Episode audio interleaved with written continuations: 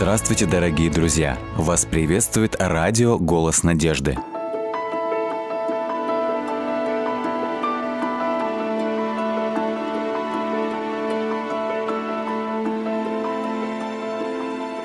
Дарлин убирает шпоры.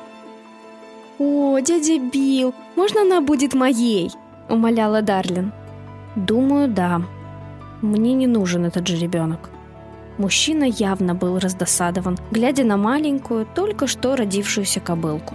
Передние части ее копыт были повернуты внутрь, и он понимал, что из-за этого она легко может споткнуться во время пробежки. Маленькое животное с обращенными внутрь копытцами обнюхивало руку Дарлин, в то время как арабская кобыла Шарика дышала на свою малютку со всей гордостью материнской любви. «Тогда она будет моей!» — воскликнула Дарлин. «И я назову ее малютка Мидж». Мидж на английском языке означает «карлик» или «лилипут». «Даже не знаю, как тебя отблагодарить». «Надеюсь, тебе будет от нее хоть какая-то польза», — сказал дядя Билл. «Ее ведь никогда не продашь, понимаешь?» «Продать? Да кто ж будет ее продавать? Я никогда не продам малютку Мидж. Никогда!» Она будет моей пони. Хм, хмыкнул дядя. Да она может где-нибудь свалиться и сломать себе шею. Дарлин не могла дождаться, когда Мидж наконец-то можно будет отлучить от матери. Ее дядя Билл владел собственным ранчо в Вайоминге. Там он разводил и продавал лошадок для игры в поло. А отец Дарлин, пастух-скотовод, жил на соседней ферме. Там всегда хватало лошадей. Но Дарлин мечтала о собственном маленьком же ребенке, которого она могла бы любить и воспитывать. Теперь ее мечта сбылась. Мидж исполнилось два года, и она была готова к тому, чтобы на ней ездили верхом. Терпение и доброта сделали ее очень нежной, и она охотно училась обходить густые заросли, следуя разделенному управлению. Ее нельзя было обучать как обычную, здоровую лошадь из-за дефекта передних копыт. Но, несмотря на то, что они были слегка подогнуты внутрь, лошадка никогда не спотыкалась, как предсказывал дядя Билл. Она могла садиться на круп и съезжать с насыпи, и получалось это у нее не хуже, чем у любой другой лошади. Дарлин восхищал ее неутомимый легкий бег. Для нее эта молодая кобыла стоила миллион долларов. Помимо Мидж, предметом гордости Дарлин была пара серебряных конных шпор. Подарок ко дню рождения от дяди Билла. «Для чего тебе нужна эта жестокая вещь?» — спросила ее мама. «Шпоры предназначены для того, чтобы бить лошадь по бокам». «О, мама!» — возразила Дарлин. «Я никогда не бью Мидж!»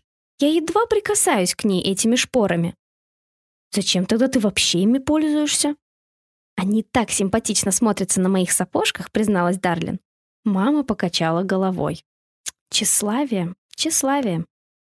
Но однажды, вопреки намерениям, Дарлин все-таки применила свои шпоры. Это было за день до того, как папа собирался продать молодых бычков. Дарлин подслушала его разговор с одним из работников ранчо. «Возможно, что те три бычка ушли на Хокбек-Рич. Нам нужно их вернуть, чтобы партия была полной». «У папа!» — воскликнула Дарлин. «Пожалуйста, позволь нам с Мидж пойти за ними!» Папа не был уверен. «Это длинное путешествие для девочки». «Но я уже не маленькая», — возразила Дарлин. «И Мидж бегает довольно быстро. Я возьму Динго, чтобы он следил за бычками. И мы остановимся отдохнуть. Пожалуйста, пап, я всю неделю мечтала о хорошей длинной прогулке вечером. Хорошо, согласился он. Но только бы не начался шторм. Не нравятся мне эти тучи. Я бы скорее лишился дюжины бычков, чем позволил моей доченьке пострадать. О, пап, я знаю эти ветра Байоминга не хуже, чем ты. И у меня нет ни малейшего желания попасть под один из них. Дарлин начала быстро готовить Мидж. Затем побежала в дом за своими любимыми шпорами. Когда она прикрепляла вторую шпору, вошла мама. «Ну разве можно забыть об этих аксессуарах?» — подразнила она дочку. «Без них ведь сапожки не сапожки». «Правильно», — радостно согласилась с ней Дарлин. «Возьми непромокаемый плащ», — велел папа. «Подожди, я привяжу его за седло. Мне все-таки не нравится это небо». «Спасибо, папа. С нами все будет хорошо», — заверила его Дарлин. Направляя Мидж к горам, Дарлин свистнула Динго, Колли с острыми ушами, которая тут же прибежала и была в полной боевой готовности. Мидж побежала вперед. Время от времени, когда они пересекали очередную долину, Дарлин воодушевляла ее бежать в припрыжку. «Нам предстоит долгий путь, и папа переживает за погоду», — сказала она, поглаживая гладкую шею кобылы. Очень быстро они оказались в подлесье Хогбек-Рич. Отлично обученная, Динго знала свое дело и отправилась на поиски потерявшихся бычков. Дарлин еще раз взглянула на небо. Вдалеке она увидела темную пелену облаков и падающую на землю полосы дождя. «Надеюсь, что этот ливень до нас не дойдет», — сказала Дарлин, обратившись к Мидж. «Где могут быть эти бестолковые бычки?» Динго обследовала весь горный хребет и теперь возвращалась с высунутым языком и извиняющимся взглядом, который как бы говорил «Я сделала все, что могла, но так никого и не нашла». И тут о шляпу Дарлин ударилось несколько больших капель дождя. Мидж занервничала. Внезапно свинцовое небо как будто прорвалось, и сильный ливень хлынул на трех путешественников. Руки девочки так замерзли, что она с трудом отвязала свой непромокаемый плащ и, завернувшись в него, сразу же почувствовала себя лучше. «Наверное, нам лучше вернуться домой», — подумала она. «Потерявшихся бычков здесь нет, иначе Динго бы их нашла». «Пойдем, Динго», — позвала девочка. «Я знаю, что ты очень устала. Может быть, э, ты найдешь их ближе к дому?» Мидж шла рысью среди деревьев, тряся головой на открытых пространствах, так как огромные капли дождя били по ее ушам. «Бедная Мидж!»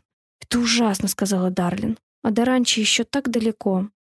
Девочка посмотрела на часы и удивилась тому, что времени прошло гораздо больше, чем она думала. Скоро стемнеет, и будет тяжело найти дорогу в густом подлеске горного хребта. Даже в долине будет непросто увидеть нужные ориентиры. Поэтому она решила свернуть в узкое, глубокое ущелье. Несколько десятков лет тому назад там протекала речка. Но новые русла направили воду в другую сторону, и овраг долгое время оставался сухим. Его стороны были высоки, и Дарлин знала, что не сможет потеряться, так как ущелье заканчивалось недалеко от их владений. Оно было каменистым, но Мидж хорошо держалась на ногах и не должна была упасть. Они уверенно продвинулись вперед, как вдруг кобылка резко развернулась и устремилась по насыпи вверх. «Я знаю, Мидж, что дорога здесь плохая, каменистая, но у тебя хорошие подковы, и нет никакого оправдания такому поведению. Я не просто так спустилась в ущелье». Дарлин резко натянула поводья, и Мидж неохотно соскользнула с насыпи вниз. К этому времени ливень немного поутих. Но не прошли они и 20 ярдов, как Мидж снова принялась карабкаться наверх. «Что тебя тревожит, Мидж?» — рассердилась Дарлин.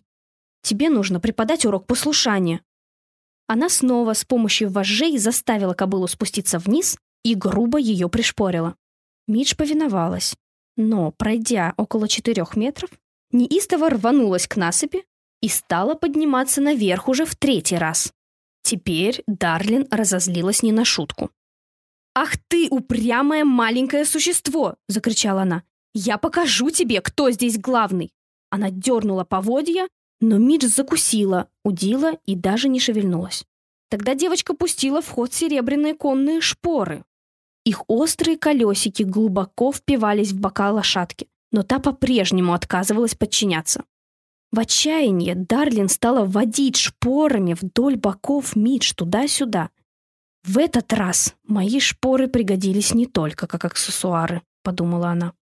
Мидж подскочила к краю насыпи и резко остановилась. Она как будто бы пыталась сказать, «Ты уверена, что хочешь пойти этим путем?» Какой-то странный звук привлек внимание Дарлин, и она в оцепенении уставилась в ущелье.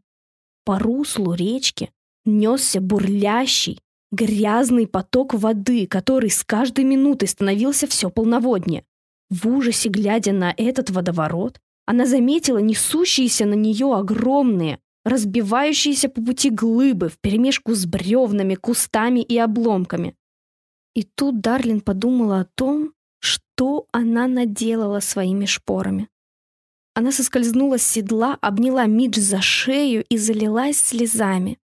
«Мидж, моя дорогая Мидж, ты спасла мне жизнь.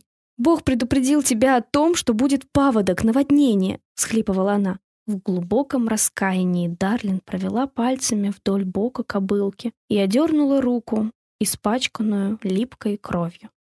Увидев это, она снова начала плакать, поглаживая коричневую морду Мидж. Лошадка обнюхивала ее, как будто бы говоря, «Я прощаю тебя, ты ведь не знала». Дарлин наклонилась и, быстро отстегнув шпоры, повесила их за седлом и снова села на лошадь.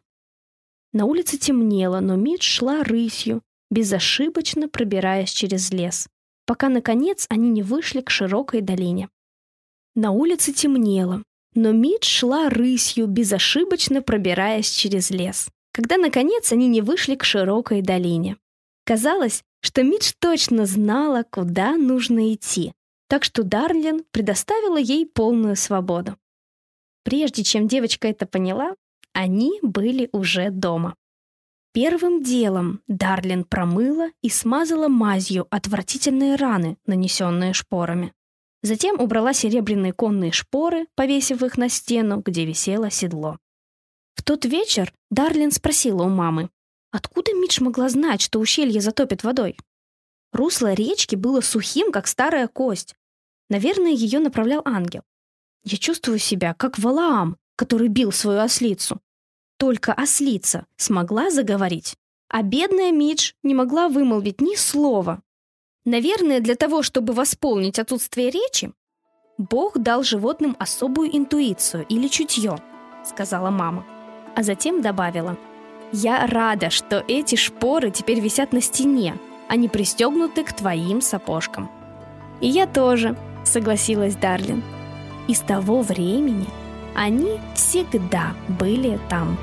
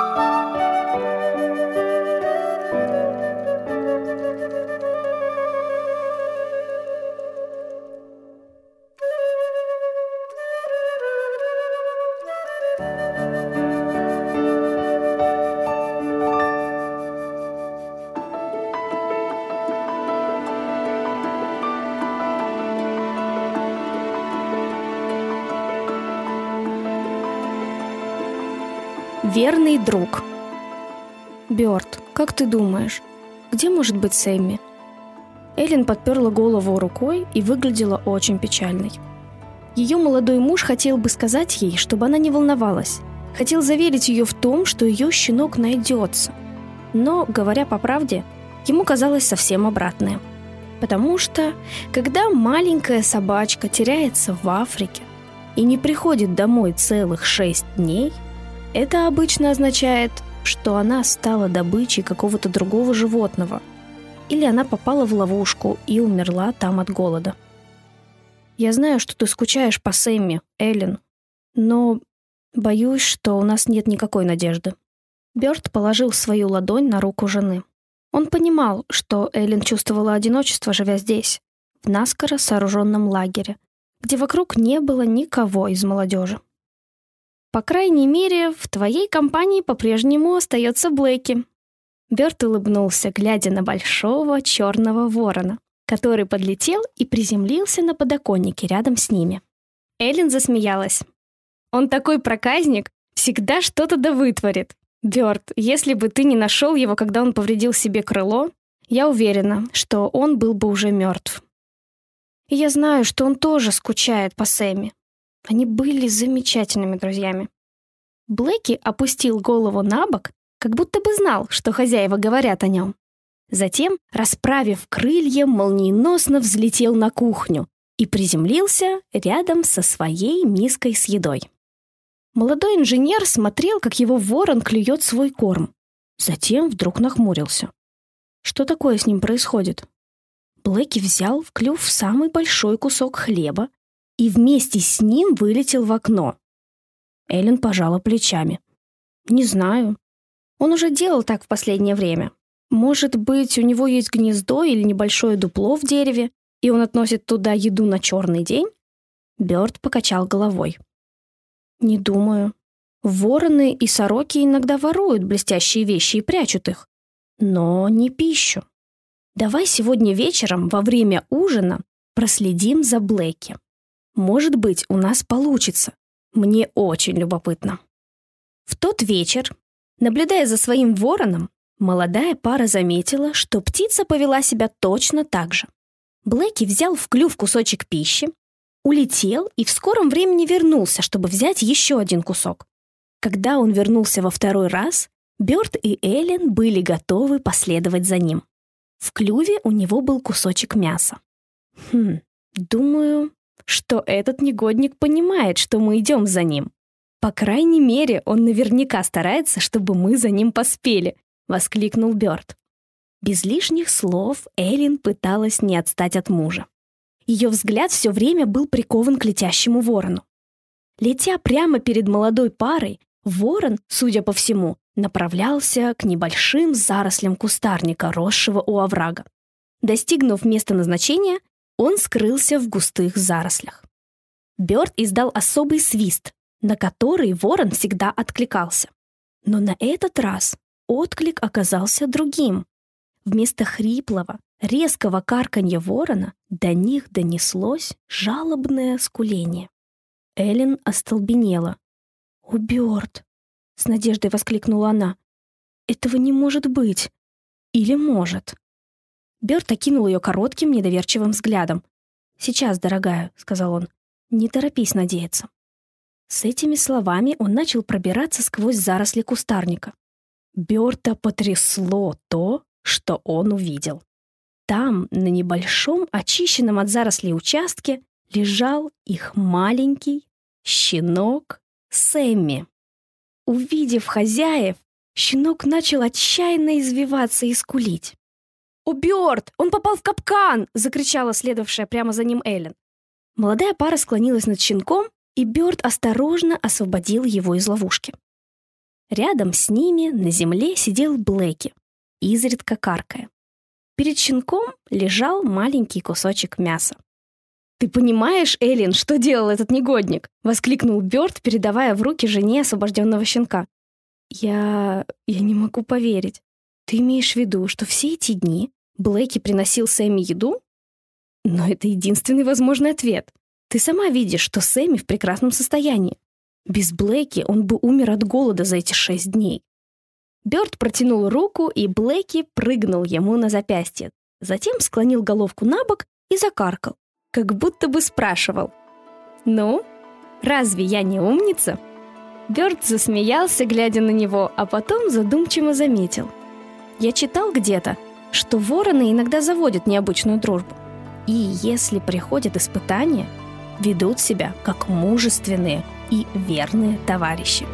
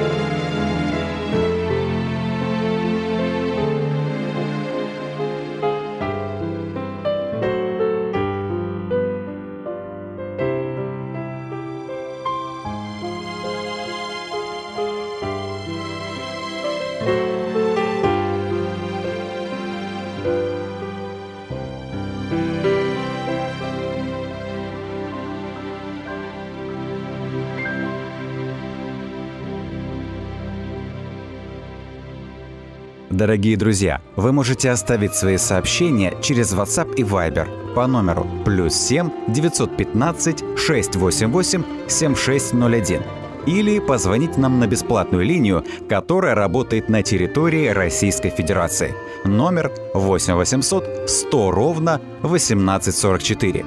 8 800 100 ровно 1844.